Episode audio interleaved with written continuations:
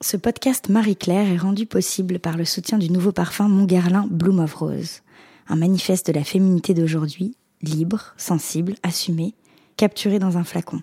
Une invitation à être soi-même.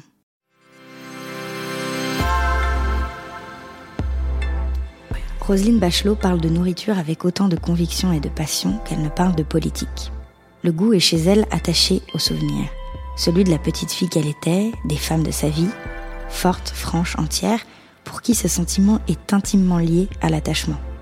Quand Roselyne Bachelot m'ouvre sa porte, elle s'excuse d'emblée. Elle est, je cite, en train de faire cramer des endives. En effet, ça sent la poêle restée un tout petit peu trop longtemps en surveillance. Ça sent bon, quoi.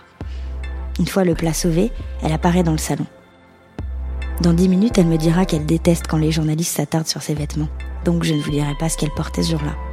Je vous dirai juste qu'elle a tellement souri et partagé de souvenirs qui m'ont fait sourire à mon tour que sa tenue ne comptait pas.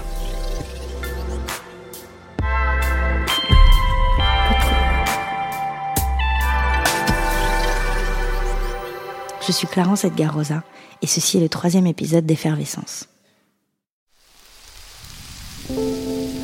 les odeurs qui se dégageaient autour de mes grands-mères et de ma mère, c'est-à-dire l'odeur de la crème Simon que mettait ma grand-mère, qui avait une peau extraordinaire. C'était son seul maquillage, elle n'avait que ça, mais cette odeur qu'avait ma grand-mère était absolument euh, géniale. Chaque fois que dans ma vie j'ai été euh, malheureuse, je, ferme les yeux et je suis dans cette ambiance de la ferme de mes grands-parents.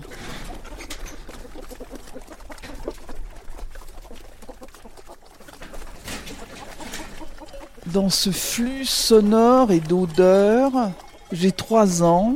Et bien sûr il y a le ray de lumière qui passe à travers les rideaux, une ferme, ça s'éveille petit à petit, les meuglements des vaches, le caquettement des poules, les canards qui oui, on entend les grognements des porcs, et puis ma grand-mère est dans sa cuisine, et là c'est un festival d'odeurs absolument génial, dans une maison où tout est fait maison. Ma grand-mère baratte le beurre, elle fait les fromages. Le jardin est rempli de, cette odeur si particulière et sucrée des tomates qui sont en train de mûrir euh, et des herbes aromatiques qu'on va cueillir uniquement pour le plat qu'on va cuisiner. Et ces odeurs puissantes de cuisine sont absolument liées à la personnalité d'une femme par ailleurs remarquable, militante contre la peine de mort. Je ne sais pas si vous représentez ce que c'est que d'être une militante abolitionniste au début du XXe siècle dans un milieu rural. Et de pouvoir concilier ce si haut niveau d'intelligence et de culture qui était celui de ma grand-mère paternelle et le fait de s'adonner avec une intelligence et un, un, don absolument extraordinaire à ce travail de, de cuisine, c'était ces odeurs-là, elles étaient puissantes et gigantesques, oui.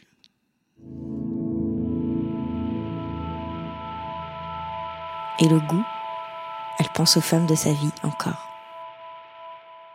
Le repas idéal, c'est forcément euh, les œufs en meurette de ma grand-mère, c'est-à-dire euh, le, le goût de la sauce au vin avec les, croutons frottés d'ail et l'œuf mollet dessus, dont le jaune se mélange à la saveur du vin de Bourgogne cuit avec une toute petite giclée de cognac. Ensuite, le raffinement des filets de sol en duxelles de ma mère, beaucoup de préparation parce qu'il faut en duxelles ça veut dire en petits carrés avec les champignons, les carottes et les poireaux cuits à part qu'on met sur les filets de sol sur lesquels il y a un petit peu de beurre, de vin blanc, un petit peu de crème fraîche, euh, de la chapelure, c'est absolument délicieux. Et puis en dessert, évidemment la tarte tatin de ma mère qui était absolument fabuleuse ou la charlotte au café de ma grand-mère.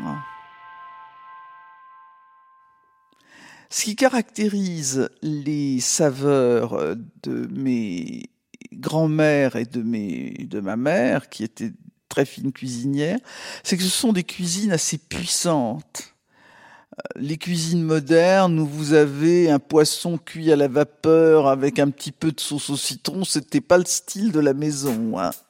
Il y a du caramel, il y a des choses qui sont cuites au four sur le coin ou, sur le coin du fourneau pendant des heures et qui embaument la maison. C'est-à-dire que le goût, pour moi, le goût d'une le goût d'une femme, le goût que doit donner une femme, c'est un goût qui emplit la maison, qui est comme une symphonie. Roselyne Bachelot a une autre vie, une vie de chanteuse. Donc à la seconde où on parle de Louis, elle évoque son oreille musicale.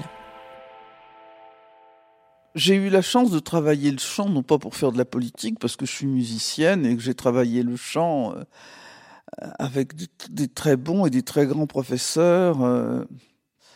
Donc quand je suis arrivé en politique, des années après, ma voix était posée.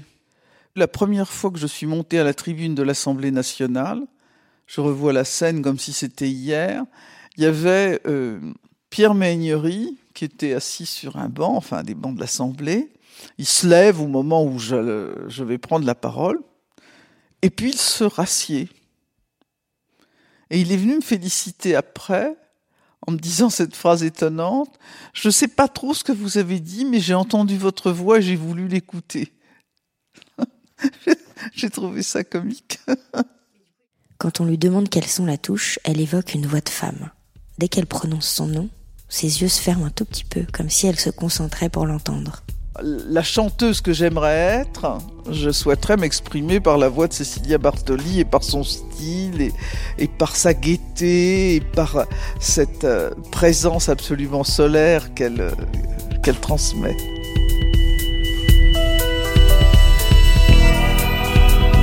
Merci à Roselyne Bachelot pour ses confidences pleines de gourmandise et de malice. Ma prochaine invitée, elle, racontera l'odeur de ses enfants ensommeillés le vent salé de sa région natale et, indice, les sons qui rythment le travail d'une brigade en cuisine.